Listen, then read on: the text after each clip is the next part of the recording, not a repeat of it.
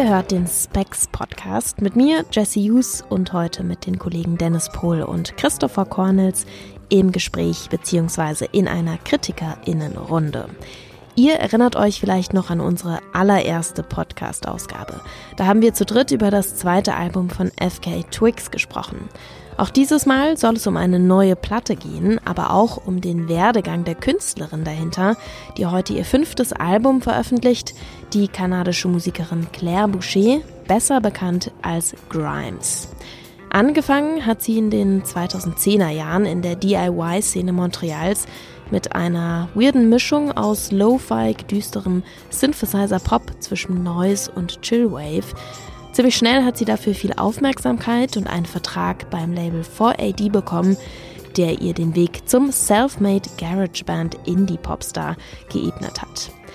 Eine eigene Marke hat Grimes seitdem entwickelt, ist vor allem auch für ihre Liebe zum Anime, Schwertkampf und Fantasy bekannt geworden, aber derzeit wird sie ziemlich kontrovers diskutiert.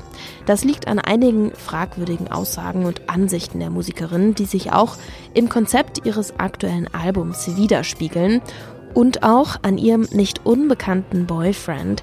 Seit äh, circa zwei Jahren ist Grimes mit Elon Musk, dem Multimilliardär aus Silicon Valley, liiert, was viele ihrer Fans erstmal verdauen müssen. Darunter vielleicht auch wir und äh, vielleicht geht es euch genauso oder ihr lernt Grimes jetzt erst so richtig kennen. Wir haben Miss Anthropocene, das neue Album von Grimes, mit ins Podcast-Studio genommen. Dazu auch ein paar ältere Songs der Musikerin. Viel Spaß also bei unserer Kritikerinnenrunde und nicht vergessen, danach geht es dann weiter mit einer neuen Ausgabe der Kolumne WordCount von Mitu Sanyal, die heute eine WWF Worldwide Fund for Nature Kampagne seziert und damit ebenfalls ein bisschen im Dilemma steckt. Viel Spaß!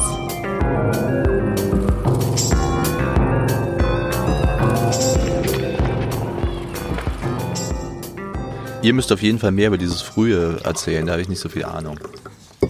Gott, ja. ja. Ich will mich eh zurückhalten. Ja, das sagt man immer am Anfang einer Podcast-Ausgabe und dann sitzt man wieder hier zu dritt in der zweiten Kritikerinnenrunde der Specs-Redaktion in unserem Podcast-Studio. Heute geht es um eine Künstlerin, äh, um ein neues Album einer Künstlerin, nämlich Miss Anthropocene von Grimes. Das erscheint heute am 21. Februar und ähm, wir hatten das Gefühl, wir müssen über Grimes sprechen nicht wahr, Christopher? Hi erstmal. Äh, ja, wir müssen über Grimes sprechen. Nur warum eigentlich? Ähm, ich glaube, Grimes ist irgendwie wichtig, vor allem für Menschen unserer Alterskohorte, vielleicht sogar auch Generation, wenn man das so sagen kann. Ähm, also für Millennials. Ich wollte gerade ja. sagen, erörtere mal, welche Generation sind wir denn? ähm, genau, Millennials. Ähm, so halt, ja, Grimes kam auf die Bühne eigentlich so kurz nach der Finanzkrise, irgendwie die große, weirde Indie-Welle von Animal Collective und so war irgendwie über und und äh, plötzlich war dann diese Person, in die quasi irgendwie, in der alles irgendwie drin steckte, die halt irgendwie so äh, Musik machte, als hättest du halt irgendwie 200 Tabs im, im Browser offen, aber es macht trotzdem alles noch irgendwie Sinn. Ähm, auf eine ganz komische Art. Und ähm, ich würde einfach sagen, Grimes ist halt der ähm, self-made Popstar gewesen, äh, den wir damals wollten. Und mittlerweile ist sie der self-made Popstar, den wir verdient haben. Ähm, denn zehn Jahre nach ihren ersten beiden, nach ihrem Doppeldebütalbum sozusagen, ähm, ist halt Miss Anthropocene irgendwie so ein wahnsinniges Konzept-Bombast-Ding. Äh, Grimes wirkt nicht mehr irgendwie wie die coole, weirde ähm, Künstlerin, die einfach nur irgendwie so merkwürdige Ding macht, sondern es ist alles irgendwie so wahnsinnig aufgeblasen auf einmal. Irgendwie, okay, die ist mit Elon Musk zusammen, was bedeutet das jetzt und so. Und über solche Dinge wird halt wahnsinnig viel diskutiert und, ähm, ähm, und ja, eigentlich steht da immer noch die Musik und ähm, es ist alles total verwirrend. Aber irgendwie können wir es alles nicht mehr gutheißen. Aber warum können wir es nicht mehr gutheißen eigentlich? Was macht Grimes 2020 irgendwie komisch, dass wir das Gefühl haben, wir müssen die Sache jetzt müssen mit Samthandschuhen anfassen, ähm, weil irgendwie ist Grimes ja immer noch dieselbe, auch nach zehn Jahren, würde ich jetzt behaupten. Ja, und irgendwie geht es ja auch immer noch hauptsächlich um die Musik, würde ich sagen. Und die Musik ist auch der Grund, der erste Grund, warum wir Lust hatten, uns mit Grimes auseinanderzusetzen, weil ich glaube, ich spreche für uns alle, wenn ich sage, dass ähm, die Anfänge von Grimes, dass wir die alle gefeiert haben, oder nicht? Also 2010 kamen, ja. also die ihre ersten beiden Platten kamen erst auf Kassette raus, wurden dann auf Arbutus Records, dem kleinen kanadischen Montrealer Label, nochmal äh, veröffentlicht. Und das war so der Startschuss. Die kamen eigentlich aus so einer ähm, ja ziemlich gerade sehr vibrierenden DIY-Szene in Montreal um dieses, ähm, wie hieß das doch, Lab Synthèse, so ein Artwork äh, äh, wo auch viele andere Bands geboren wurden, die sich alle gegenseitig beeinflusst haben, die auch zum Teil zum Beispiel bei Grimes auch auf auf Visions, glaube ich, zum Beispiel sind Doldrums, ist Doldrums mit zu hören, mhm. Magical Clouds auch. Ähm, also aus dieser. Gemengelage kam sie, hat auch früher in ihren Interviews ganz oft und gern erzählt, äh, sie habe sich das äh, Musikmachen selbst beigebracht, aber vor allem auch mit Hilfe ihrer Freundinnen und Freunde und all ihre Geräte eben nutzen und ausprobieren dürfen. Das ist der Startschuss für Grimes. Du hast es schon angesprochen, self-made Indie-Popstar. Und das fanden wir alle gut, oder Dennis, wie war es bei dir? Äh, ich bin auch noch da, hallo. ähm, ich finde ja, also ähm, es war irgendwie so, was, was mich vor allem so dann nach Williams, äh, nach dem Album, das glaube ich 2012 erschienen ist, war irgendwie so ein riesiges Identifikationspotenzial. Ich hatte irgendwie so ein Gefühl, dass es irgendwie auch so eine Aufbruchsstimmung irgendwie in dieser DIY-Szene wiedergespiegelt hat. Und es war irgendwie eine Person, mit der sich viele, viele Leute irgendwie identifizieren konnten, an die man irgendwie glauben konnte, weil es eben auch diese Geschichten gab, wie dass sie äh, dieses quasi dieses unwahrscheinliche Hit-Album, das eigentlich hätte gar, nicht, gar keins sein dürfen, das aber dann doch ein großer Hit wurde, dass sie das irgendwie innerhalb von drei Wochen in ihrem Schlafzimmer aufgenommen hat und oder in ihrem Wohnzimmer, wenn sie vielleicht kein Schlafzimmer hatte, weil sie, glaube ich, auch äh, ziemlich äh, prekär gelebt hat.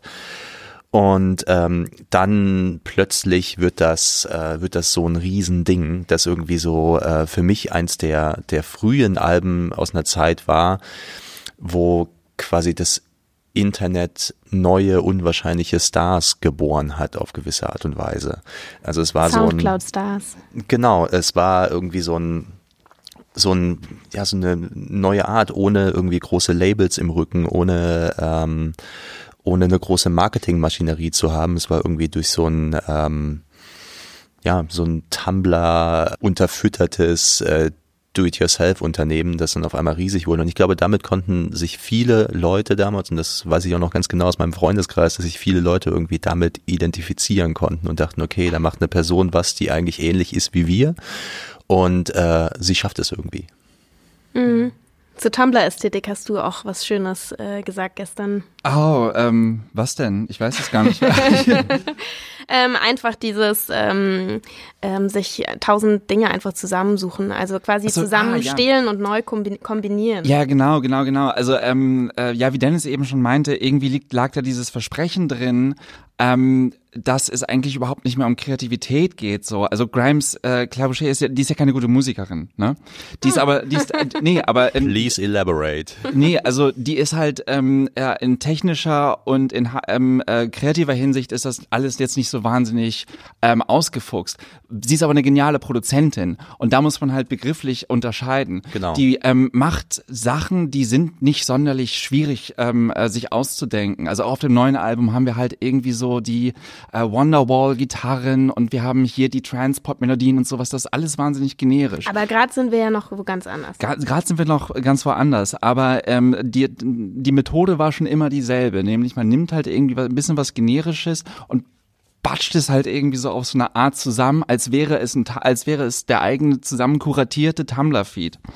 Und ähm, ja, genau. Äh, das Versprechen, was einfach in Grimes sich irgendwie allegorisch ausgedrückt hat, war, es geht halt Richtung Kuration und es geht nicht mehr darum, Kreation, also irgendwie, ja, dieser Geniekult, der halt irgendwie Popkultur für Jahrzehnte ähm, dominiert hat, der auch dann immer wahnsinnig männlich konnotiert war, ähm, äh, wird jetzt abgelöst von äh, dieser Frau, die da plötzlich irgendwie ist und alle finden das geil und alle können sich damit identifizieren. Es ist so das Gegenteil von dieser kräusligen, äh, handgemachten Musik.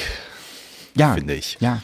Mhm. Und äh, aber ich finde, äh, also ihr Identifikationspotenzial äh, hat auch irgendwie zum großen Teil auch mit, mit ihrer Persona natürlich zu tun gehabt. Also es war jetzt nicht nur die Musik. Auf der einen Seite, ja, natürlich, die Musik ist immens wichtig, aber es war halt irgendwie auch so dieser, dieser total offene Umgang irgendwie mit ihren Fans und so via Tumblr. Äh, Grüße an Tumblr übrigens. ähm, Rest in Peace. Rest in Peace. Und äh, irgendwie ist, sie hat das auch kombiniert mit einer gewissen Haltung, hat irgendwie nie mit ihren, ihren Meinungen, ihren Blickwinkeln irgendwie hinterm Berg gehalten, hat irgendwie so eine äh, für die damalige Zeit schon relativ direkte Kommunikation auf Tumblr irgendwie, wo sie aus, aus ihrem Leben erzählt hat, wo sie irgendwie teilweise äh, Tipps für ähm, Nachwuchsmusikerinnen, wie man irgendwie einen Popsong richtig schreibt, gegeben hat. Und es war irgendwie so eine, so eine Person, der man auf gewisse Art und Weise vertraute. Ja, ich finde das, ich finde das interessant, dass du Persona äh, jetzt gesagt hast und nicht Person. Ähm, ich, wie, ist, wie ist da eure, eure Auffassung? Haben wir es wirklich mit einer Persona Grimes zu tun? Ich habe das Gefühl, das Geile an ihr war ja immer, die war total, un, die wirkte total ungefiltert. Also nicht halt wie der klassische Popstar, es gibt ne die Persona und dahinter ist eine Person, die wir nur erahnen können, sondern wirklich, das ist halt Claire oder C, wie sie sich mittlerweile nur noch nennt, glaube ja. ich. Klein C. Ähm, die halt, die halt irgendwie vorm Tumblr sitzt. So. Ja. Allerdings, äh, ich glaube, es ist so eine Mischform auf gewisse Art und Weise, weil ihr Look ist natürlich auch, äh, war immens einflussreich und war auf gewisse Art und Weise auch eine Persona. Also ähm, dann, als das zweite Album rauskam, ich erinnere mich, dass irgendwie ein Text erschienen ist, ich glaube in der New York Times damals, wo dann irgendwie überschrieben wurde, irgendwie, dass es irgendwie wie so ein Alien oder so irgendwas sei. Äh, das kann man natürlich kritisieren, dass so dann da drauf geguckt wird, aber äh, ich finde, es war eine Mischform. Auf der einen Seite war sie total nah dran, sie war irgendwie sehr relatable relatable. Auf der anderen Seite hat sich schon eine Persona sich aufgebaut, diese, diese irgendwie nahbare und doch gleichzeitig unnahbare Person. Ja, also was ich auch immer, was ich sehr toll an ihr fand, dass sie eben auch so ein neues, ähm, ja, Produzentin und äh, Frauenbild in der Musik irgendwie für mich mit verkörpert hat. Ähm, weil Inwiefern? sie weil sie eben nicht dieser irgendwie, keine Ahnung, peeled Popstar war oder irgendwie selbst im Indie-Bereich finde ich, gibt's das, äh, sondern so ähm, edgy und halt immer so ein bisschen ähm, weird und freaky. Ähm, sie ist ja super aufgedreht. Ich glaube, die hat auch, ja. weiß nicht, ähm, ADHS oder so. Ich glaube, das hat sie auch mal in einem Interview gesagt. Ich finde so ein bisschen, das ist so irgendwie so die Proto-Version von dem, was jetzt Billie Eilish verkörpert im Mainstream. Ja, ja, ja, das habe ich mich ehrlich gesagt, ich habe mich ehrlich gesagt auch gefragt, ob Billie ja. Eilish Grimes mittlerweile ablöst. Ja. Ob Billie Eilish jetzt das ist, was Grimes eben früher war. Und oder hätte werden können vielleicht. Ich also muss jetzt, ja, ja, also ich, ja, ich meine, ich, ich bin quasi Generation Grimes. Ich muss sowieso total aufpassen, dass ich nicht hier alles irgendwie verteidige und diskutiere. Aber ich fand das extrem angenehm und das hat mir eben auch Identifikationsmöglichkeiten gegeben, dass sie ähm, so ein irgendwie cooler Teenie war, der halt irgendwie mhm. so sich nicht an irgendwelche Konventionen gehalten hat. Ja, und wo ja. Geschlecht im Prinzip auch irgendwo, natürlich nicht, aber irgendwo schon auch egal war. Sie ja, hat einem das Gefühl also gegeben. Also es, ja, sie, sie, hat einem, sie hat einem das Gefühl gegeben, allerdings, ich glaube, vor allem in der Hinsicht, ähm, äh, und das hat sie ja dann auf Art Angels 2015 ähm, explizit auch ähm, äh, angesprochen, dass sie halt, es war eigentlich unmöglich, sie zu sexualisieren. Und wenn wir vergleichbare ähm, Karriere, Karrieren uns anschauen von Musikerinnen, Sängerinnen, ähm, die zu einer ähnlichen Zeit gestartet sind. Da würden mir einfallen Lana Del Rey natürlich, ähm, FKA Twix ein kleines bisschen später, ähm, Wen hätten wir noch? Ähm, Solar Jesus zum Beispiel, finde ich, ist ein sehr guter Vergleich eigentlich für Grimes, weil die beide halt mit Neues angefangen haben und dann wurde es dann irgendwie poppig zwischendurch. Ähm, die verkörpern oder da, da lässt sich halt noch irgendwie was reinprojizieren, was sich bei Grimes halt nicht mehr so findet. Und das hat sie ja auch wahnsinnig gestört, dass sie gesagt hat, ähm, okay, ähm, es ist euch unmöglich, mich zu sexualisieren.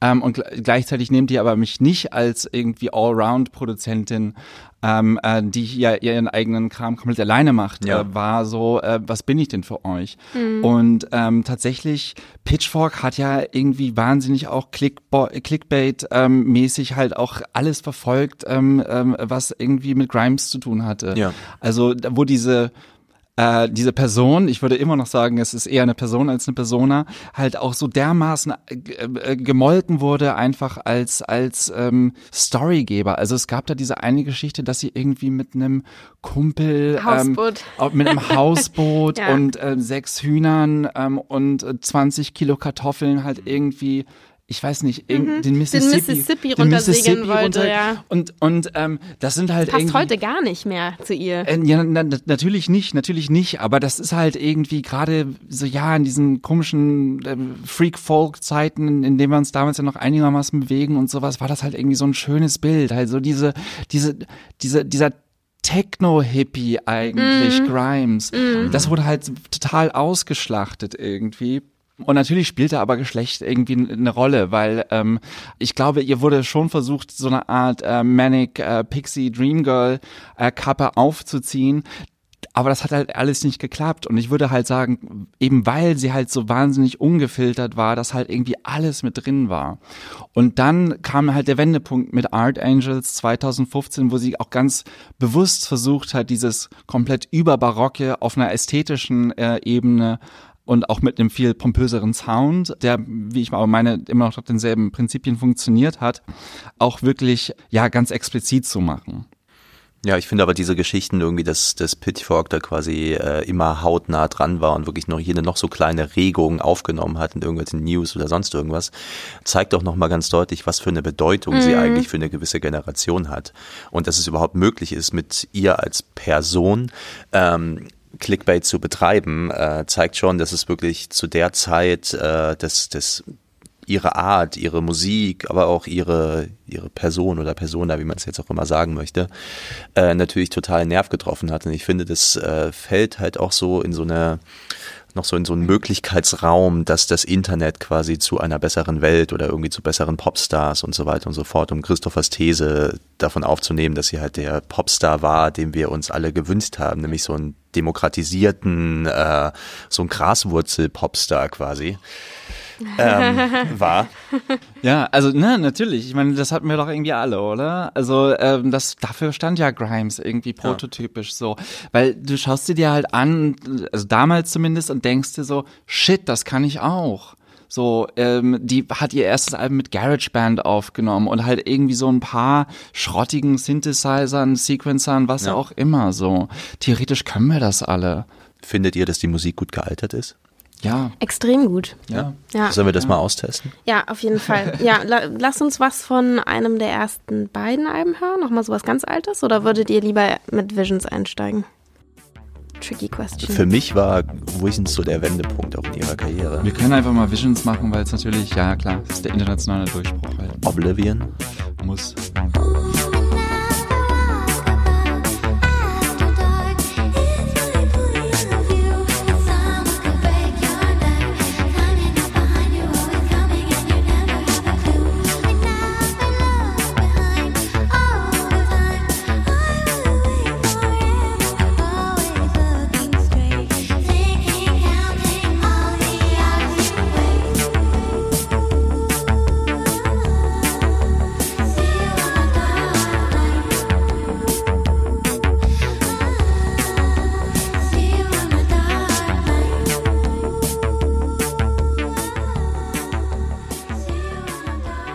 der langen Reihe der großartigen Grimes-Musikvideos. Eines der ersten und besten, finde ich. Auch wenn es natürlich ein bisschen albern ist. Aber es ist ein Es schönes ist Video. super albern, aber es ist total. Guckt euch das mal wieder an.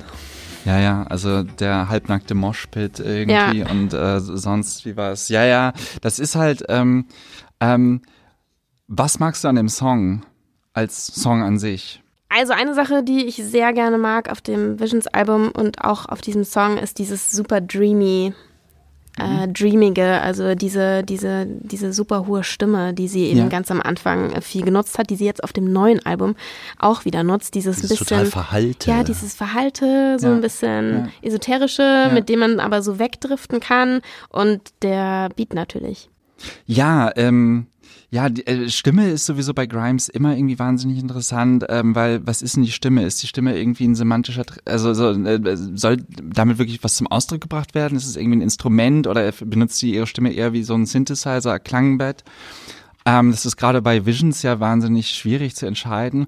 Und ich finde, Oblivion ist einfach ein guter Song, weil ähm, ähm, gerade deswegen so ein wahnsinnig guter Song, weil ich nicht erklären kann, warum er genau so geil ist. Äh, wie geil Und worum es ist. geht eigentlich. Oder, oder worum es geht. Also ich weiß halt ungefähr, dass da irgendwie, ich glaube, sie wurde überfallen oder ähm, vielleicht auch sogar irgendwie, hat irgendwie äh, sexuelle Gewalt erlebt oder sowas. Und darum geht es in dem Stück. Und ähm, wenn ihr das vor Ohren, Augen ähm, äh, ähm, äh, Und Ohren hältst. Genau. ähm, äh, das passt ja dann noch alles weniger zusammen, weil das ist einfach irgendwie Passt so noch ein, besser zum Musikvideo. Das macht den, Ja, macht ja, den klar. Kontrast noch Klar, stärker. klar. Zum Musikvideo passt es dann einfach, weil es halt gerade diesen Wahnsinnskontrast aufmacht, aber zur Musik eigentlich nicht, weil die ist ja so wahnsinnig upbeat.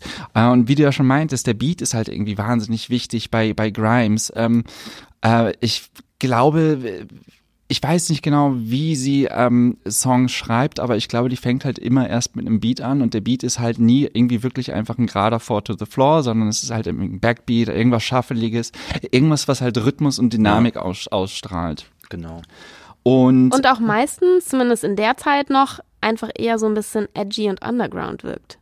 Ja, Im, Im Vergleich Fall. zu heute. Ja, ja, klar, klar. Es, es sind halt eher noch so so äh, Billow Beats, die aus aus aus aus einer aus einem was weiß ich aus irgendeinem äh, ja aus irgendeiner Drum Machine vom Flohmarkt kommen. Es Ja. klingt auch fast wie so ein Preset, wenn man irgendwie so ein, so ein billig äh, Keyboard oder sowas anschließt und man kann dann irgendwie sowas Ja, ja. drücken und so. Das ist es aber gar nicht. Es ist Ja, ja. wesentlich komplexer, aber es hat irgendwie diese Anmutung, diese Ästhetik, die irgendwie so Total. sehr offen ist. Und was sie allerdings unterscheidet von vielen ihren Zeitgenossinnen zu der Zeit, ist, dass aber eigentlich nichts Nostalgisches in dieser Musik ist, auch wenn sie irgendwie so ein bisschen Patina-mäßig almost 80 Sound Design hat. Ich finde, es gibt diese expliziten Rückgriffe, wie sie zum Beispiel bei Animal Collective da waren, in was weiß ich, sei es jetzt die Beach Boys Harmonien oder aber irgendwie Frankie Knuckles, Your Love wird einmal komplett ähm, äh, als Sequencer Melodie übernommen und sonst was. Das fehlt bei Grimes irgendwie. Es gibt Die bei sind zumindest Grimes nicht so direkt. die sind nicht so direkt, nee. Du kannst vielleicht sagen, was weiß ich, hier klingt man ein Song ein bisschen wie Siouxsie and the Banshees, äh, da, was weiß ich, kann man das jetzt mit Kate Bush vergleichen oder sowas. Aber das sind halt auch immer nur diese Standardvergleiche, die halt immer halt irgendwie kommen, wenn äh, eine, eine, eine Frau äh, Indie-Pop-Rock macht, sonst wie was. Ähm, insofern, die Vergleichsebene ist nicht so ganz gut da. Und ähm, Oblivion ist halt einfach ein Hit, der keiner sein dürfte irgendwie. Genau, ja.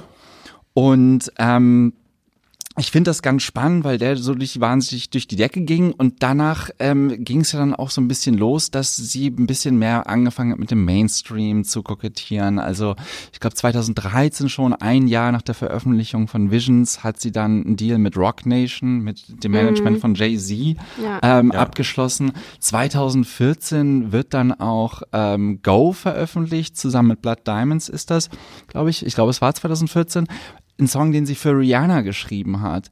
Ähm, und wenn man sich den mal versucht vorzustellen, wie Rihanna ihn singt, äh, da merkst du halt wirklich, okay, die Grimes kann zu dem Zeitpunkt echt keinen Pop schreiben, weil das macht, das macht für einen für einen für einen Rihanna-Song würde das überhaupt keinen Sinn machen. Also du hast da irgendwie diese Bro-Step-Elemente und sonst wie was und es ist viel auf die, es wird viel auf die Pauke gehauen, aber ähm, ich finde, das äh, so als als Song für Rihanna ist das vollkommen unnütz irgendwie. Shit, ich erinnere mich leider nicht mehr an den Song. Ja, ähm, äh, nochmal anhören. Ich, also es ist halt, das ist halt, ähm, ich, ich finde, das macht alles, es ergibt, keinen Sinn für mich.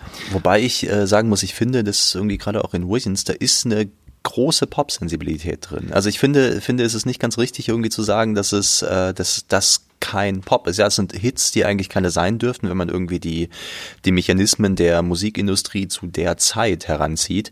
Aber die Pop-Sensibilität da drin, was irgendwie so ein, so ein Pop-Moment, der immer sch sehr schwer irgendwie auf irgendwas zurückzuführen ist, der ist immer da.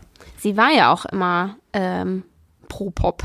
Ja. Also sie hatte eigentlich immer Bock, ähm, Popmusik zu machen. Das hat sie auch immer wieder sehr explizit betont und dann auch immer wieder ähm, Leute, also auch Mainstream-Acts ähm, äh, genannt. Also das passt jetzt sehr gut Ja. auch zu dem, was du zu Rihanna sagst, dass sie dann halt auch Bock hat, irgendwie Ja, äh, hochzugreifen, ne? irgendwie groß zu denken und so, ja klar, ich könnte auch einen Song für Rihanna schreiben. Ja. Ja, klar. Und ähm, halt irgendwie alles ist damit drin. Also Enya ist zum Beispiel natürlich auch das große Vorbild für, für, für, für diese, für diese ähm, Bob Ross-mäßigen Umgang mit Vocals halt irgendwie so, ne?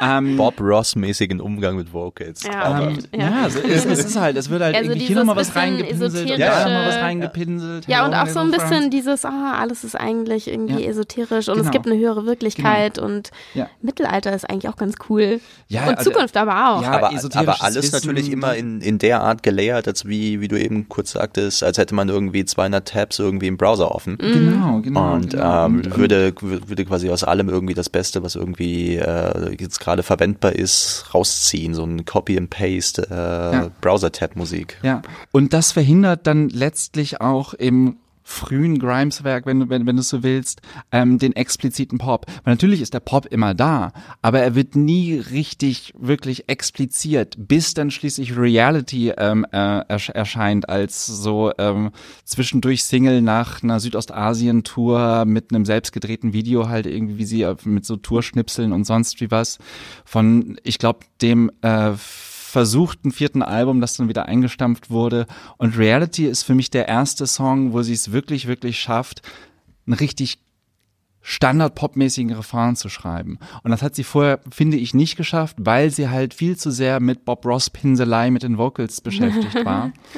Ähm, und Reality ist dann der Schritt rüber zu Art Angels. Und Art Angels ist ähm, dann natürlich auch nochmal, ja, da fängt sie, glaube ich, schon expliziter auch an, wirklich klassisch mit Pop-Sachen zu arbeiten, äh, in dem Sinne, als dass sie versucht auch viel ähm, expliziter einfach ähm, quasi mit Person, nee, also äh, ähm, nicht, nicht nur als Person wahrgenommen zu werden, sondern wirklich explizit eine Persona oder mehrere zu erschaffen. Ja, wolltest du jetzt einen Song machen? Ja. Ich dachte, wir hören kurz Reality. Ah, Ich finde es so schade, dass immer so die, die, die Mach einen anderen Vorschlag bekanntesten. von Art Angels. Der äh, gemeinsame Track mit Janelle Monet. Mhm. Venus Fly. Ja, habt ihr da das Video schon mal zu gesehen? Die sie übrigens auch alle selbst ähm, ja, directed und Können wir jetzt mal kurz reinhören und ihr könnt das Video parallel gucken. ja. Venus Fly mit Janelle Monet.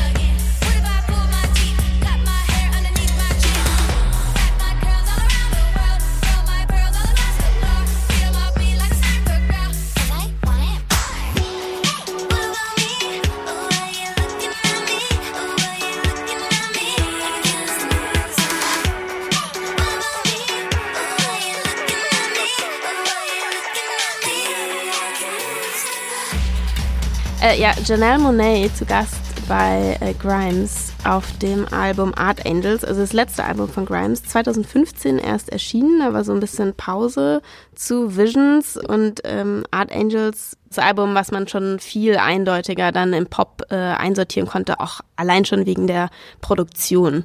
Ja, die Produktion ist ja total interessant. Also hier ist wirklich so alle Regler nach oben und äh, so beinahe diametrales Gegenteil zu dem, was die früheren Alben ausgemacht haben. Es ist halt so voll rein. Aber ich finde, die Methode ist einfach noch eigentlich genau dieselbe tatsächlich. Also äh, ich glaube, ich, hier- ja. ich glaube, Art Angels war dann irgendwie so der Schritt nach oben insofern, als dass du nicht mehr GarageBand, sondern Ableton verwendet hat. ähm, von der einen, äh, von der einen Standard äh, vorinstallierten äh, Software zur, zur gecrackten nächsten ähm, rüber. Ähm, aber nee, ich glaube, sie hat sich dann auch noch irgendwie selber beigebracht, Gitarre zu spielen und sonst wie was für die Platte. Mhm. Ähm, aber klar, ähm, äh, da ist halt auch irgendwie so viel so Bombast EDM-Pop aus, aus, aus der Zeit, der damit reinkommt. Ja, Ähm, totaler EDM-Flirt, finde ich, Ja. an vielen, vielen Stellen. Und Ja. ja. Das ist, aber äh, ich finde irgendwie die Entwicklung, ich finde, da gibt's eine zentrale äh, Zeile äh, in dem zweiten Song von Art Angels in California, ähm, wo sie irgend so was, ich paraphrasiere jetzt, aber irgendwie irgendwas singt von wegen You only like me when I'm äh, looking sad oder so. Und ich finde, das ist, äh, deswegen ist dieses Album auch irgendwie so eine, für mich so eine Reaktion auf diese, ähm, auch irgendwie so diesen Umgang damit, dass sie halt irgendwie diese düstere, äh, düstere, verhusste äh, Popstar Person äh, war. und ähm, deswegen das Album ist ja viel, viel sonniger, viel, viel direkter oder was sonnig ist vielleicht das falsche Wort, aber es ist auf jeden Fall heller als, äh, Knalliger. als die Alben es vorher waren. Es ist bunter, es ist irgendwie sehr bunt teilweise. Ich kann mich noch ziemlich gut an meine erste Reaktion erinnern, als ich das gehört habe, wo es mir gar nicht gefallen hat, wo ich so dachte, so, okay, das Ja, ist jetzt nicht. alles dachte, irgendwie scheiße, auch nicht so geil und ich dachte so irgendwie so, keine Ahnung, so komischer ähm, alles mögliche Amalgam-Pop, der irgendwie wie so ein Teletubby-Backdrop oder so klingt oder so und ähm, jetzt im Nachhinein, ich finde die Entwicklung total äh, macht total Sinn, dass, dass sie sich, war eh immer eine Person, die mit großen Pop-Themen gerne geflirtet hat, das in die Richtung auch wollte und sich dahin zu entwickeln. Also im Nachhinein, Art Angels hat in den äh, letzten fünf Jahren bei mir auf jeden Fall an äh, Kredit gewonnen. Ich, ich finde, es hatte trotzdem voll Alleinstellungswert. Also sie hat es trotzdem geschafft, sich weiterhin so von der Masse abzusetzen. Das ist, glaube ich, was, was man ihr, ähm, was man definitiv bei ihr hochhalten kann. Ähm, auch allein schon, was so die, die Ästhetik so generell drumrum angeht, hatte ich immer das Gefühl, dass sie sich da sehr treu geblieben ist.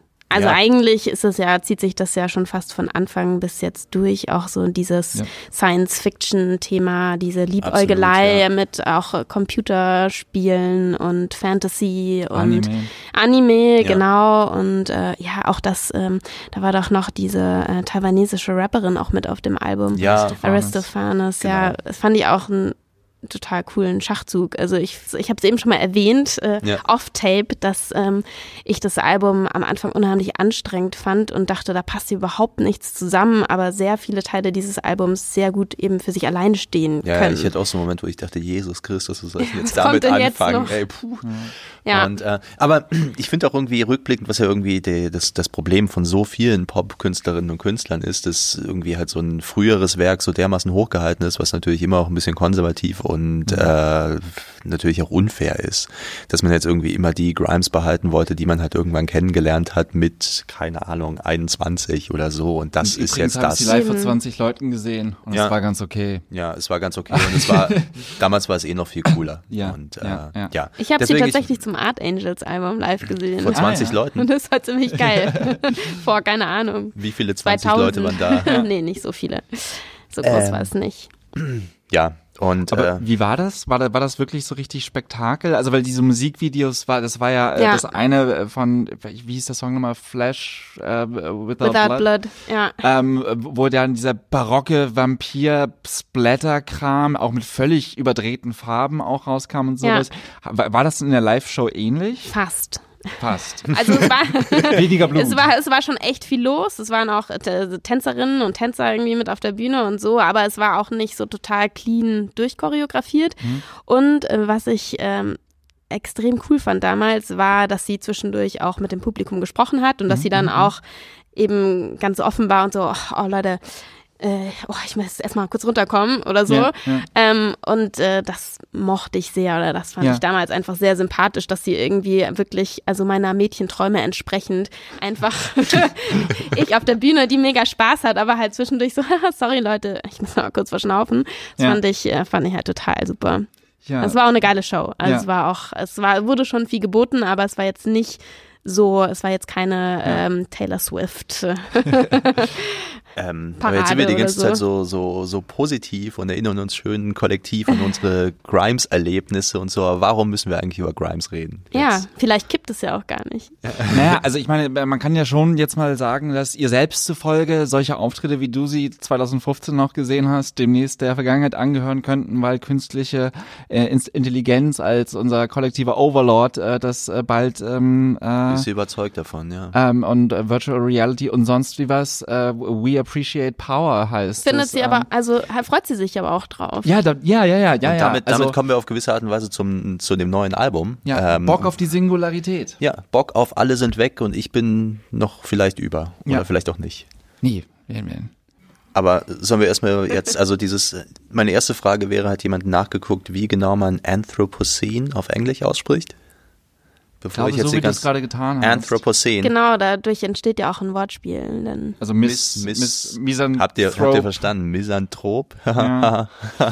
ähm, Ja, aber hm. das klingt alles jetzt schon mal so ein bisschen anders und so. Und vielleicht, um irgendwie so einen ersten Eindruck zu kriegen, finde ich, ist der Ja, Song rein. Delete Forever ähm, perfekt, weil ähm, da grüßt auch irgendwie dann, äh, grüßen die Brüder Gallagher erstmal um die Ecke. ähm, und das ist natürlich was, wo man jetzt gar nicht so bei, bei Grimes drin, mit weißt du rechnet. Und ähm, naja, ähm, der Hymnensong Nummer eins, Delete Forever. Lying so awake,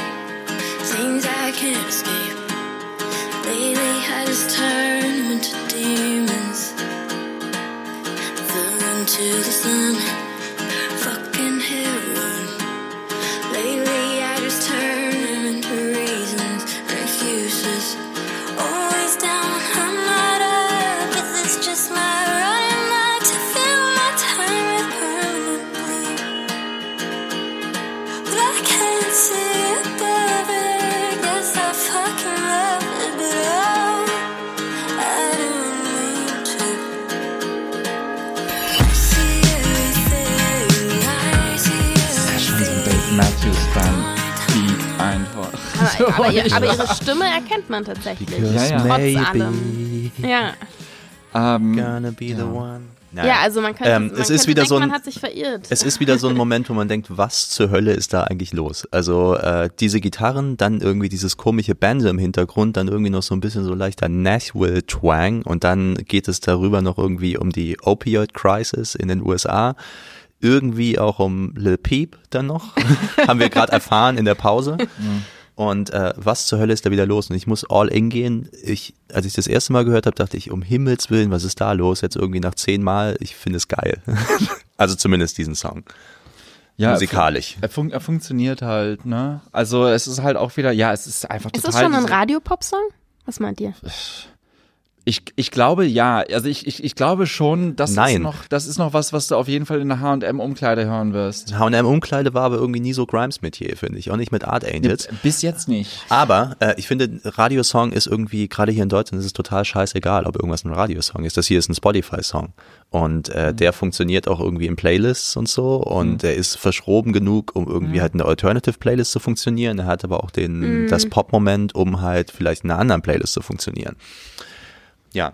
Aber ähm, das Album ähm, Miss Anthropocene, ähm, was denkt ihr? Also ich glaube, entgegen ähm, eurer Meinung finde ich das Konzept, das Grundkonzept ähm, eine äh, Verkörperung von äh, der, der Klimakatastrophe. Was Ähm. weißt du von unserer Meinung? Wir haben noch gar nicht drüber gesprochen. Ich, äh, ich, ich, Lass sie doch erstmal dagegen anreden, bevor, bevor wir sie äußern. ja, Wir waren ich, uns bereit. ich will, ich will, genau, ich will jetzt gar nicht, ich will jetzt gar nicht so, noch gar nicht so viel dazu sagen, wir können uns gleich noch streiten. Ähm, aber ich finde, dass die, die Grundidee äh, fand ich gar nicht so schlecht. Also ich fand die Grundidee cool. Klar, das sind ja auch wichtige Themen. Also die Grundidee ist wunderbar. Aber Und Ähm, sie hat schon w- immer. Moment, was, was, was meint ihr jetzt mit die Grundidee? Was ist jetzt die Grundidee? Die Grundidee ist, dass ähm, auf diesem Album, also diese Miss Anthropocene, quasi ein, ein, ein Supervillain ist oder ein, die Klimakatastrophe wird in Form einer Figur, also wird personifiziert zu so einem Supervillain, dessen Rolle Grimes, in dessen Rolle Grimes immer wieder schlüpft auf diesem Album. sie nennt es, Moment, äh, ich zitiere in irgendeinem Interview, ähm, glaube ich, eine anthropomorphic ähm, goddess of climate change. Ma- Make climate change fun again. Make climate change fun again, ja. Ähm, Äh, fun again. Ich, äh, ich, weiß, ich weiß gar nicht, ob ich da jetzt unbedingt eine Meinung zu habe. Also ich, also es ist immer, wenn du ein Konzeptalbum machst, dann bist du immer nah am Prätentiösen und Pathetischen gebaut, so. Ähm, und dadurch, dass es jetzt auch noch so polarisierend ausgedrückt wird, so, ähm, also sie hat's ja, das war ja nicht nur irgendwie so eine Paraphrasierung von dir, das hat sie ja wirklich wortwörtlich so gesagt, irgendwie, glaube ich, ähm, dass sie Climate Change wieder Fun again machen möchte oder überhaupt Fun machen möchte. Ähm, Ähm, und das ist natürlich ein wahnsinnig, wahnsinnig provokantes und, und polarisierendes Statement. Ähm, und dann kommt natürlich dann auch noch dann diese Ebene, dass sie dann auch noch mit Elon Musk zu, äh, zusammen ist, irgendwie, die natürlich auch viel zu viel skandalisiert wurde. Aber letztlich, ähm, äh, das ist auch so ein Background, den du dir dabei dann auch immer noch denkst, so, okay, es ist halt irgendwie so, ein, so, so eine Gemengelage aus ganz komischen Aussagen und Fakten und ähm, wie kannst du dieses Konzept davor jetzt bewerten? Ähm, und ich weiß gar nicht, ob ich das unbedingt will. Also ähm, ich, ich bin äh, ich bin auch absolut der Meinung, dass man irgendwie jetzt nicht gleich irgendwie von der Beziehung zu irgendeinem äh, Silicon Valley, was weiß ich was Spinner jetzt auf sie schließen sollte, aber da waren schon so ein paar Sachen natürlich dabei, die man jetzt auch nicht in der Betrachtung äh, solcher Konzepte übersehen sollte. Zum Beispiel das Elon Musk, der jetzt nicht unbedingt als Freund äh, von Gewerkschaftsbildung äh, in seinen Firmen ähm, bekannt ist, dass sie das auf Twitter verteidigt hat, äh, dass er keine Gewerkschaften zulässt. Das andere, ähm, dass sie auch irgendwie relativiert hat, warum Elon Musk jetzt plötzlich an die Republikanische Partei spendet und so. Und da ist natürlich, da steckt nochmal das drin, warum jetzt irgendwie die Dis- Diskussion um sie recht groß ist und warum wir auch darüber reden müssen, dass natürlich diese Person, mit der man sich so identifiziert hat, dass sie jetzt natürlich eine gewisse, also es ist auch eine extreme Fallhöhe, wenn das irgendwie die, diese Person war, die man der man vertraut hat auf gewisse Art und Weise, äh, die dann jetzt auf einmal anfängt, irgendwie äh, Leute zu verteidigen, die an die Republikanische Partei spenden oder ähm, eine Person, die bis vor kurzem in ihrer Twitter-Bio äh, Anti-Imperialist stehen hatte, jetzt auf einmal irgendwie verteidigt, dass ihr Freund ähm, sich mit aller Macht gegen die Bildung von Gewerkschaften in seinen Unternehmen richtet. Ähm, das Aber ich hinterlässt denke mir- natürlich einen bitteren Beigeschmack. Ja, ich meine, ich weiß nicht, wann sie angefangen hat. Es ist ja ziemlich viel Zeit vergangen seit Art Mhm. Angels. Und ich weiß auch nicht, sie hat das Album, glaube ich, auch schon eine ganze Weile vorher schon rausbringen wollen. Ich glaube, es war Mhm. sogar schon mal die Rede, es 2018 rauszubringen. Ich weiß gar nicht, ob sie da mit Elon Musk überhaupt schon zusammen war. Das glaube ich jetzt auch nicht. Und deswegen Ähm, finde ich, kann man das ruhig nochmal ohne ihn, also Ja. betrachten. Da, Teils, da finde ich nämlich, dass, da finde ich nämlich einfach von, von dem, was sie vorher gemacht hat, finde ich, das ist es einfach nicht so weit entfernt.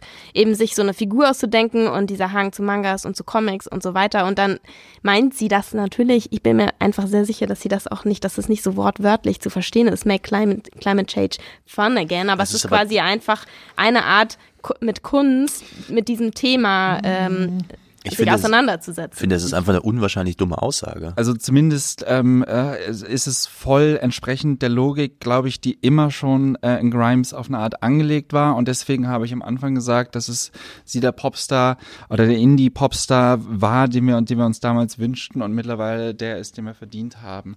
Ähm, das ist nämlich diese, diese ganze Aufbruchstimmung, die wir damals in ihr identifiziert haben, das war ja auch eine von, okay, Technologie wird diese Welt wahnsinnig viel geiler machen und sowas. Ähm, und okay, wir haben jetzt gerade die Finanzkrise hinter uns gebracht, ähm, aber irgendwie wird das alles schon, weil wir sind im Internet, wir sind vernetzt, das ist alles, wird alles demokratischer und sonst wie was. Und da schauen wir jetzt zehn Jahre später oder acht Jahre später natürlich ganz anders drauf. Ähm, potenziell aber ist es schon so, dass äh, bei Grimes immer so dieser äh, äh, Technolo dieses Technologie-Hurra-Moment immer schon auch mit drin war. Total. Ja. Und ähm, da passt es einfach viel eher rein, ähm, dass sie mittlerweile halt irgendwie sagt, ja, okay, Klimakrise können wir auch irgendwie als was Geiles begreifen. Das ist eigentlich akzelerationistisches Gedankengut. Ähm, und Akzelerationismus ist ja auch eine der philosophischen Strömungen im letzten Jahrzehnt gewesen, dass halt ähm, die ähm, äh, auch irgendwie so verheißungsvoll angefangen hat, okay, wir beschleunigen jetzt den Kapitalismus, bis er an die Wand fährt und danach bauen wir eine neue Gesellschaft auf. Äh, und daraus wurde dann halt irgendwie sowas, ja, keine Ahnung, äh, lass doch mal Ethnopluralismus ausprobieren und ähm, es gibt irgendwie eine Weltkooperation. Ähm, äh, äh, äh, äh, Quatsch, ähm, ähm, Staat als, als, als Geschäft und sonst was. Also ga- ganz, ganz spinnrige rechtsradikale und vor allem ultrakapitalistische ähm, Ideologien. Und Grimes ist da nah dran. Und ähm, Elon Musk ist da natürlich nochmal extrem nah dran. Sehr nah dran. Ähm, weswegen halt auch äh, das irgendwie dann auch alles wieder Sinn ergibt, Es äh, ergibt- dass, die, dass die sich gut verstehen. Und ähm, ich glaube, Mr. Anthropocene ist halt wirklich, ja, aus, aus diesen Gedanken entstanden, die halt immer schon bei Grimes irgendwie da waren. Ähm, und uns enttäuscht das halt, weil wir jetzt dastehen und sagen, okay, wir dachten immer, wir könnten genauso sein wie die. Aber jetzt wollen wir gar nicht so sein wie die. Ähm, äh, und wir haben auch gemerkt, wir konnten nie so sein wie sie. Also so eine Entwicklung wie irgendwie so eine Parallelentwicklung zu dem, was das Internet durchgemacht hat in derselben Zeit. Also irgendwie von so einem äh, Don't be evil, wie auch immer ernst das jetzt Ja. wirklich gemeint war, zu so einem Ja, mh, eigentlich wollen wir das nicht, aber wenn äh, äh, äh, äh, und so weiter und so Dann fort. lass doch Fun bei haben. Was mich, äh, was mich an diesem, dieser Fun-Aussage halt fundamental stört, es ist irgendwie, es ist so eine, so eine komische Haltung und die zieht sich für mich durch das ganze Album, äh, mit den ganzen Textzeilen irgendwie so, keine Ahnung, in Before the Fever ist sowas drin mit This is the sound of the end of the world, ja, okay, cool. Ähm, dann, ähm, dann, dann irgendwie dieses, dieses Violence, die Single, äh, auch irgendwie so eine, wo sich nach Grimes Aussage alles um die Beziehung zwischen Menschheit und Erde äh, dreht, wo sie das irgendwie verwurstet, dann irgendwie so, ja, You feed on, ha ha ha, ist der Text, äh, hurting me, hurting me, you want- wanna make me bad, make me bad, I like it like that, I like it like that, wo irgendwie auch sowas durchscheint, die Erde freut sich darauf, wenn sie von den Menschen befreit ist das ist irgendwie auf der einen Seite für mich keine Haltung, die jetzt unbedingt zur Agitation oder irgendwie zur Revolte aufruft oder so, sondern irgendwie so ein komisches, ja, okay, so eine Art gallige Akzeptanz ist ja alles gut. Und mich stört halt fundamental daran, dass sie halt aus ihrer Perspektive, wo sie irgendwo in Kalifornien sitzt und es ihr eigentlich relativ gut geht, das irgendwie so sagen kann, irgendwie so, okay, lass das irgendwie nach vorne pushen, dieses, äh, dieses Untergangsszenario, das ist ja alles super, weil danach geht's der Erde besser, wenn wir alle da weg sind. Ja. Aber erzähl das mal den Leuten, die irgendwie in Bangladesch oder so in irgendeinem Flutgebiet oder so irgendwas sitzen. Ähm, oder äh, Leuten, die Missernten äh, hinnehmen müssen oder sonst irgendwas. Es ist so eine total, meiner Meinung nach, irgendwie so verblendete Sicht auf diese ganze Sache. Ob das jetzt irgendwie künstlerisch verwurstet ist oder sonst irgendwas. Ich finde es halt irgendwie aus dieser privilegierten Position, finde ich, ist es total blind. Weil das ist nicht fun. Ja, ich habe mich gefragt, ob vielleicht, also ich, ich- also ich sehe da einen Punkt auf jeden Fall auch, dass sie natürlich aus einer sehr privilegierten Position spricht. Ich finde, es ist nach wie vor, also ich finde, man unterstellt ihr damit ja dann schon eine sehr politische Agenda. Äh, Finde ich, ist es in, Ähm, in also Zeiten, wirklich eine Agenda. in so, Zeiten, und die, die, äh, wo irgendwie Climate Change mit das Thema Nummer eins ist, wenn man dann irgendwie eine Goddess of Climate Change auf seinem Album irgendwie äh, aufmacht, egal ob das vor oder nach ähm, Elon Musk passiert, äh, finde ich, hast du immer, also du musst mit dieser Fallhöhe einfach leben, weil äh, ja, das ist einfach da und du setzt Naja. es in die Welt und äh, aber ich weiß ja jetzt auch gerade nicht so ganz, was du unter Göttin verstehst. das ist ihr Aus, also ja, Miss, also Miss weil, weil sie bezog sich ja auf also griechische Mythologie und so und ähm, darauf, dass die Menschen immer sich etwas suchen, was eben auch Böses in der Welt personifiziert. Also es ist ja nichts, was angebetet wird zwangsweise, sondern einfach nur quasi Ja. ein, ähm, Ja. äh, eine Begründung.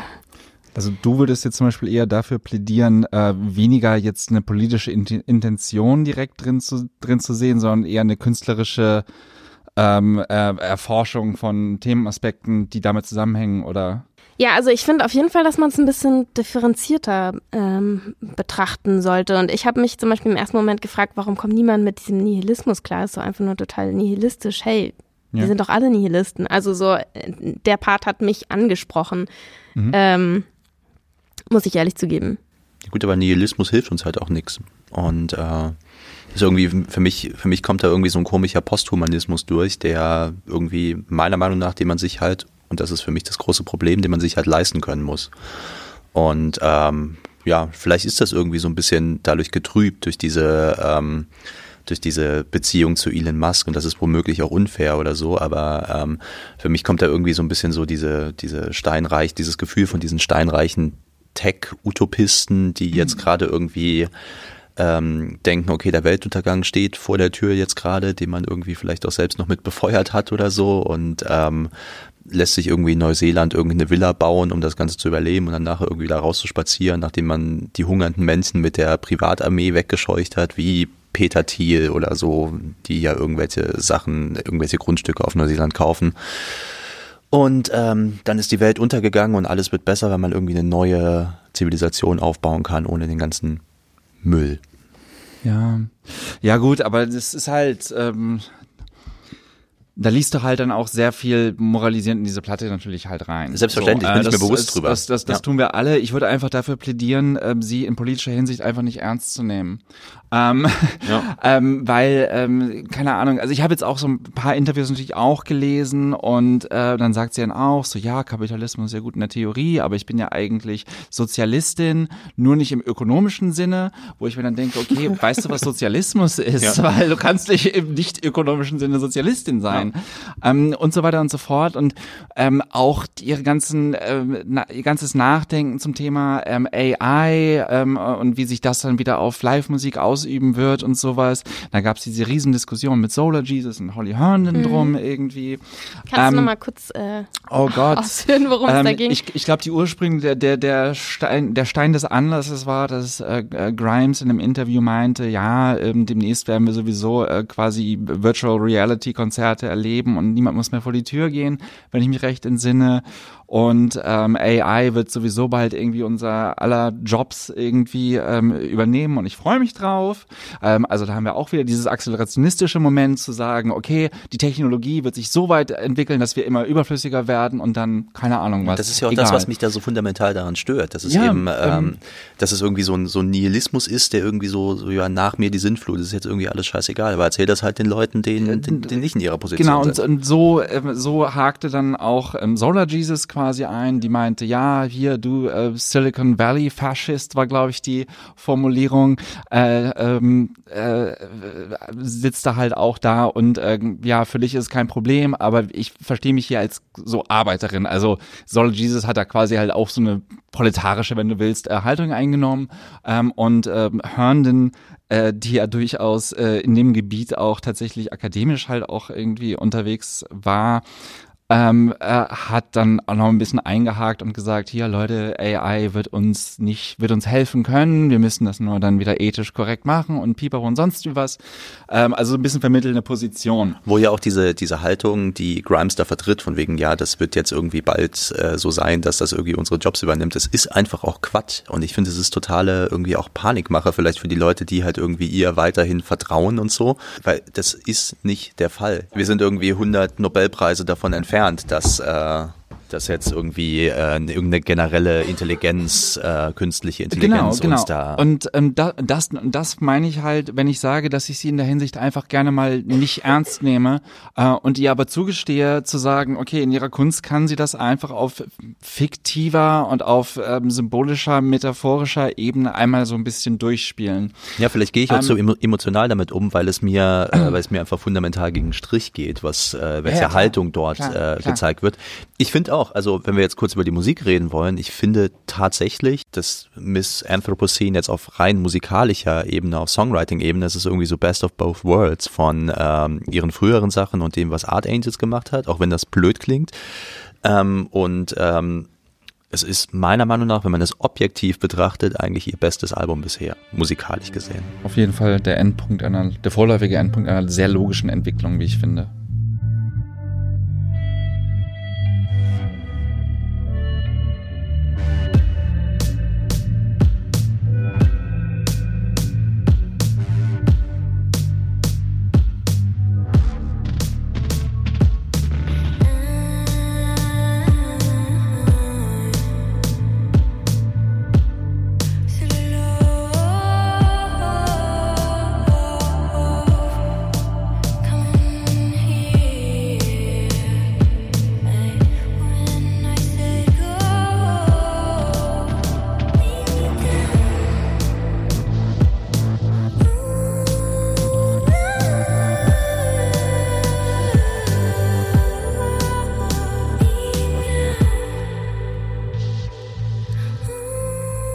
Glaube, ich glaube, und das war ja auch irgendwie meine Anfangsthese, wir können das Ganze ein bisschen schon zusammenfassen, dass wir uns als äh, Mitglieder einer bestimmten Alterskohorte ähm, oder zum vielleicht sogar Generation ähm, uns da wahnsinnig auf den Schlips, Schlips getreten fühlen, irgendwie schon davon, was die Person Grimes einfach so den lieben langen Tag in Interviews vor sich hin labert. Ähm, wie geht's uns jetzt allerdings mit der Musik und wie ginge es zum Beispiel jetzt Leuten, die vielleicht nicht so in diese Sache investiert haben, in einem bestimmten Alter, in dem wir waren, mit dieser Musik. Ähm, Ähm, auf der einen Seite, also ich finde, das ist dann, äh, ich kann das schon irgendwie verstehen, sehe es auch so, dass irgendwie vielleicht auch meine Enttäuschung, obwohl ich jetzt nie der allergrößte Grimes-Fan war, aber meine Enttäuschung ist irgendwie vielleicht auch davon unterfüttert, dass es irgendwie früher zu den Zeiten, als ich sie kennengelernt habe, noch leichter war, irgendwie so von politischen ähm, Unterschieden zwischen Leuten auch auf stilistische Unterschiede oder so. Also dass jemand, der so tolle Musik macht, keinen, vielleicht keinen politischen Quatsch verzapfen könnte oder so, dass ja, ich das irgendwie noch wir aber Ja, mittlerweile ich noch sagen, dass einem so. nicht bewusst war. oder es nicht bewusst war, genau. Das Also wäre hast du nämlich das zweite 2012 gewesen. noch mehr Morrissey gehört? Äh, ich glaube leider, ähm, Jesse schneidet das sofort raus. Ja, Natürlich, habe ich auch. Ich, ich denke einfach, dass das Grimes halt irgendwie schon ein bisschen stellvertretend für so, für so einen Prozess einfach steht, in dem wir uns halt irgendwie gedacht haben, okay, wir werden uns viel bewusster, was halt so politische äh, Trennlinien anbelangt, aber irgendwie merken wir, okay, es wird halt immer schwieriger zu sagen, äh, wie kann ich mich da jetzt, äh, wie kann ich das differenzieren, wie kann es ich mich positionieren? es passt doch so gut in die Situation der Welt dieser Tage, wo Ähm, alles irgendwie komplizierter, undurchsichtiger, schwieriger wird, wo man Genau. irgendwie ähm, quasi die erste Eilmeldung ist, dass irgendwie auf Twitter Donald Trump wieder irgendeinen Quatsch verzapft hat, dass der überhaupt Präsident ist, dass äh, dann nebenbei ist dann irgendwas noch mit Iran oder sonst was und dann hat man dies und jenes noch und dann kommt noch Grimes um die Ecke und äh, ist auf einmal die Person, die, wie ich eben sagte, Anti-Imperialist als Twitter-Bio äh, hatte, ist auf einmal mit einem ja, gewährt, gewerkschaftsfeindlichem Techno-Utopisten, den eigentlich, wo wir uns alle einig sind, dass es ein Riesendepp ist, zusammen und äh, verteidigt seine Spenden an die Republikanische Partei. Das ist einfach, da steht man so als Angehöriger der Generation wahrscheinlich einfach da und denkt so, what the fuck, was ist jetzt los? Das Ich- auch noch? Ich frage mich auch gerade so ein bisschen, wer jetzt die Zielgruppe ist Ja. von ihrer Musik Ja. und damit eben auch von ihrem Konzept. sind wir das überhaupt noch? Ich glaube, wir sind das, die Kids hören das nicht mehr. Ich glaube, die, Kid- die Kids, die, ich glaube, die Kids hören das auf Nee. jeden Fall, doch. Glaube ich nicht. Also Mhm. schon, Nee. schon, schon. Ähm, also ich, ich würde jetzt auch zum Beispiel, äh, ähnlich wie schon bei FK Twix, die wir ja auch besprochen haben mit viel Bohai und sowas, ähm, auch sagen, wir sollten ein bisschen vorsichtig sein, was jetzt so den äh, gesamtgesellschaftlichen Impact von Grimes anbelangt. Ich glaube, so viel Platten verkauft die jetzt auch wieder nicht. Äh, die veröffentlicht immer noch bei 4AD und äh, nicht, was weiß ich, mittlerweile bei Universal und ist dann irgendwie so das äh, Thema des äh, jungen Frühjahrs oder sonst wie was. Ähm, wir sind nicht auf Beyoncé-Level. Ähm, trotz Zum aller Glück, würde ich sagen. trotz aller ähm, ähm, Verwicklungen mit dem Mainstream, äh, trotz aller trotz aller Koketterie damit ähm, sind wir da noch nicht. Ähm, aber ich glaube halt, ähm, äh, sie bietet so groß sie auch ist und doch wieder nicht, bietet wahnsinnig viel Projektionsfläche für Leute, ähm, die noch mehr als wir dann auch mit dem Internet aufgewachsen sind, die noch viel verschrobener eigentlich auf, auf diese Welt äh, gucken, weil sie noch viel mehr Tabs im Hirn aufhaben. ähm, und ähm, ich denke schon, dass Grimes auch von der jüngeren Generation gehört wird, klar.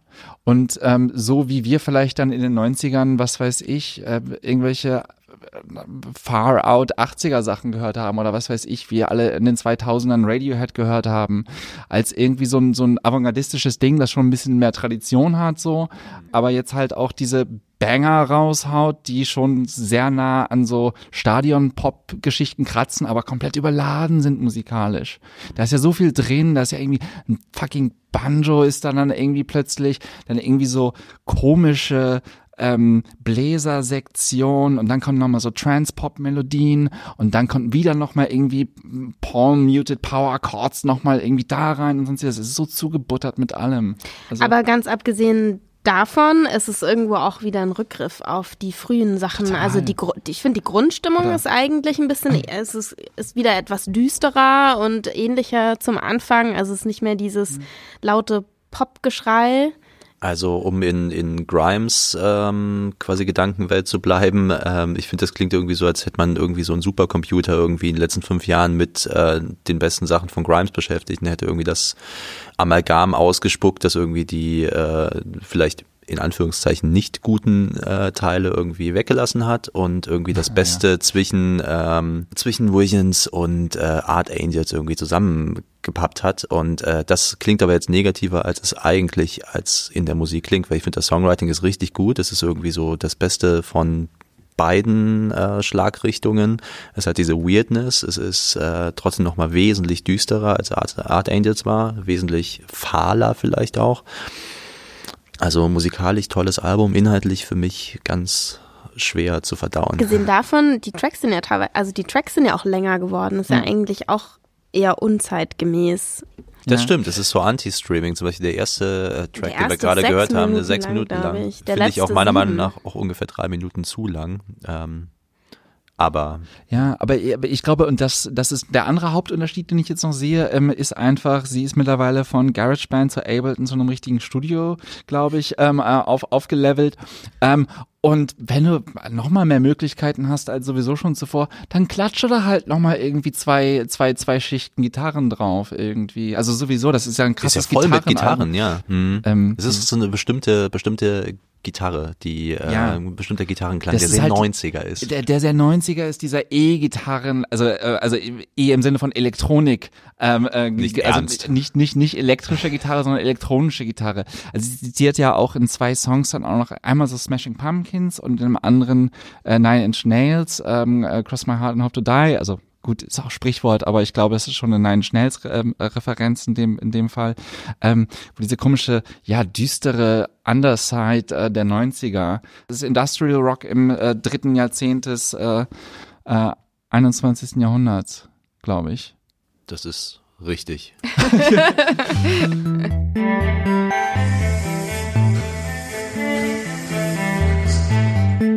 der, der immer noch äh, wahrsten Internet-Memes der Welt ist äh, Stop Making Stupid People Famous. Ähm, ähm, äh, diese Schildchen, was immer wieder auftaucht und einen dran erinnert. Ähm, ich glaube, ähm, äh, so ein bisschen nah dran an, an dem Gedanken würde ich einfach sagen, vielleicht können wir sie als, als Person in ihren Aussagen einfach mal ignorieren, ähm, weil ich glaube, sie nicht wirklich wahnsinnig viel interessante oder wirklich auch fundierte Sachen zu sagen hat. Ähm, ähm, sie sagt aber halt Sachen, die halt irgendwie provokant sind, die halt irgendwie far out wirken. Hat sie immer schon auf eine Art und Weise gemacht und getan so.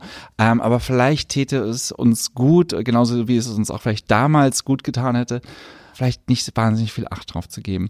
Ich denke durchaus, und ich glaube, da bin ich ein bisschen mehr ähm, auf einer Seite mit äh, Jessie, dass sie durchaus absolut die Berechtigung hat, dieses Thema auf diese Art irgendwie zu durchleuchten. Wie gesagt, eine gewisse Grundstimmung aufzunehmen und zu sagen, okay, wie kann ich das jetzt irgendwie auf eine andere Art zum Ausdruck bringen? Die Berechtigung hat sie natürlich, aber ich muss es halt auch nicht gut finden. den, den, den, den Nihilismus dahinter, den ich, also den, oder den ich auf jeden Fall, ich kann das als Nihilismus interpretieren Ja. ähm, oder als akzelerationistischen Quatsch.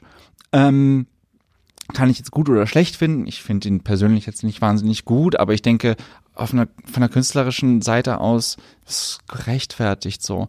Und die Platte bleibt bei mir halt nicht so wirklich hängen und ich finde das alles interessant, wenn ich mich damit beschäftige, aber es ist nichts, was ich zu Hause hören würde. Punkt. Jetzt setzt der Techno nebenan ein. Ich glaube, es ist Zeit, langsam zum Schluss zu kommen. Ich finde ich finde allerdings äh, nicht, dass ähm, das ist jetzt irgendwie so, dass dieser Nihilismus, der dort vertreten wird, dass er so leicht ignorierbar ist. Weil ich, wie ich eben schon sagte, das ist halt irgendwie auch sowas, das ist so das Gegenteil von äh, dem Gestus, wir engagieren uns jetzt und machen irgendwie was besser, sondern wir lassen es einfach vor die Hunde gehen, das ist super so. Und ich finde, das ist eine Haltung, die wir uns eigentlich nicht mehr leisten können. Und äh, auch wenn das, ich gestehe es ihr gerne zu, äh, dass sie sich mit dem Thema beschäftigt, gerne auch auf diese Art und Weise, nur meiner Meinung nach sollte das ein bisschen reflektierter passieren. Und ich sehe auch irgendwie nicht die, die, also wenn ich hier in der Rolle eines Popkritikers sitze oder so, muss ich genau den Finger auf das halten eigentlich. Und äh, deswegen meiner Meinung nach, um das kurz abzuschließen, sollte man es nicht so einfach übergehen und nicht ignorieren. Und äh, ich kann aber trotzdem verstehen, wenn man die Musik mag, das tue ich auch. Aber den Rest nicht. Ja, ich weiß, ich glaube, ich kann es nicht mehr, kann nichts mehr ergänzen. Ist aus. Ich glaube, ich muss einfach, ich muss einfach, ich muss es einfach verkraften.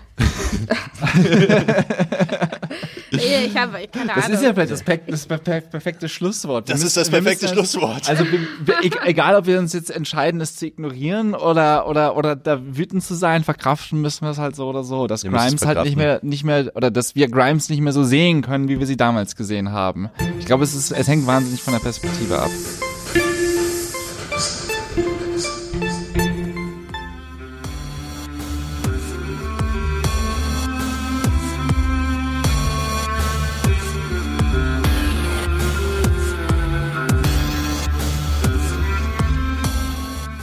Unser Gespräch über die Musikerin Grimes und ihr neues Album Miss Anthropocene gerade beim Label 4AD erschienen. Und falls ihr nochmal nachlesen wollt, was Akzelerationismus ist und was Grimes genau in Interviews so von sich gegeben hat, dann schaut doch in die Shownotes zu dieser Podcast-Ausgabe. Da findet ihr einige Tipps und Links zum Thema.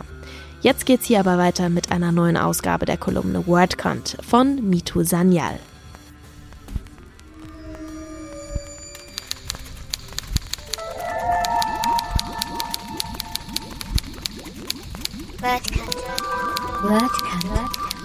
WordCount.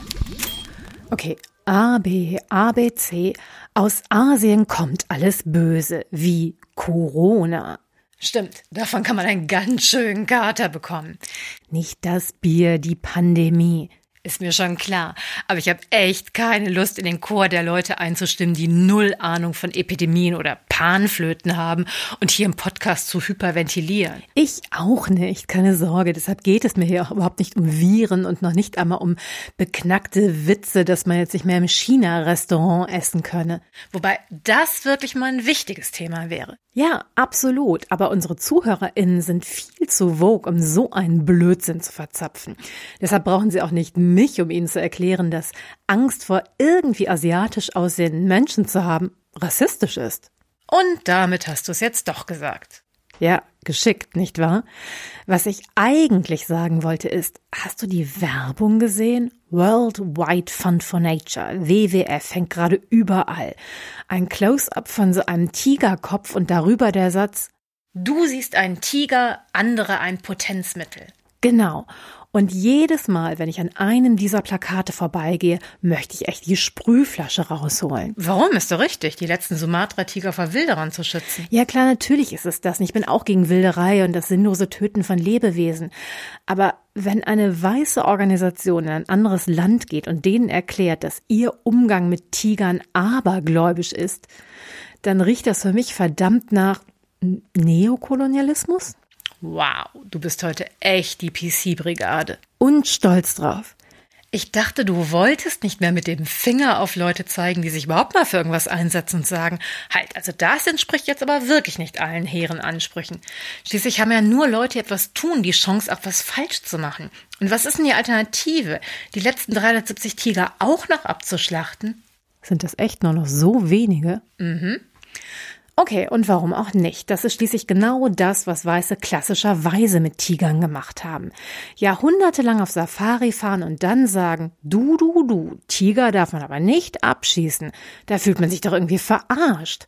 Außerdem ist Wilderei zu verbieten ja richtig, aber auch noch nicht sonderlich zielführend. Schließlich jagen die wenigsten Leute Tiger zum Spaß. Bis auf weiße Zahnärzte. Okay, das waren dann Löwen, aber das ist genau mein Punkt.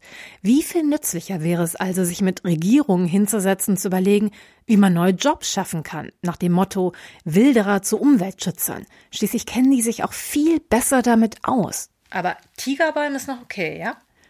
Ist dir schon mal aufgefallen, dass alle aktuellen Plakataktionen von WWF sich anhören wie das nächste Betriebssystem für Apple? Tiger, Schneeleopard, Nashorn, Gorilla. Na klar soll sich WWF für die Sumatra-Tiger einsetzen. Aber man muss braunen oder schwarzen Menschen doch nicht erstmal erklären, wie man mit wilden Tieren umgeht. Während bei uns übrigens gerade die Lex Wolf den Artenschutz von Wölfen aufgeweicht hat und der Abschuss jetzt schneller möglich ist, obwohl Wölfe in Deutschland vom Aussterben bedroht sind. Also fairerweise muss man sagen, dass sich WWF ebenfalls für Wölfe einsetzt. Ja, aber deutlich weniger paternalistisch. Und ich finde, das ist ein ziemlich guter Litmus-Test für unbewussten Rassismus, indem man die Sache einfach mal umdreht. Also so ein Close-up von einem Wolf, der dich aus seinen großen Wolfaugen ansieht und darunter steht. Du siehst einen Wolf, andere den Mörder von Rotkäppchen.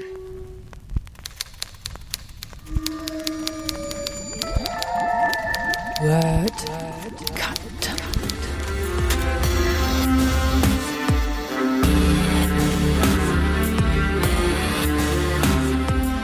Das war's auch schon für heute. Wir hören uns dann nächstes Mal wieder an einem Donnerstag, nämlich genau in zwei Wochen. Am 5. März sind wir zurück mit einer neuen Podcast-Folge.